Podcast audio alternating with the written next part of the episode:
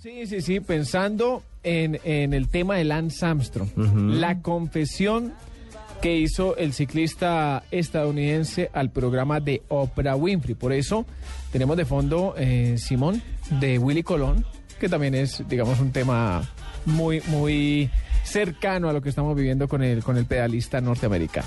Hombre, las confesiones, las confesiones de Armstrong, que ya todos lo sabemos porque eh, la Unión Ciclística Internacional lo demostró el año pasado, eh, cometió el mayor fraude en la historia del deporte.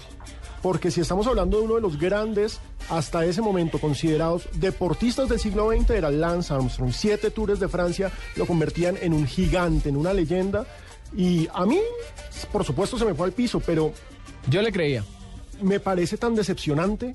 Porque es que uno como no le iba a creer. Sí, el tipo era el caso de superación. El tipo venció al cáncer y demostró ser el mejor, pero el mejor con exceso de ayuda. Venció al cáncer y venció al juego limpio también. Exactamente. Y yo agregaría simplemente en esta apertura un detalle más para que la gente haga su análisis, su, su debate particular.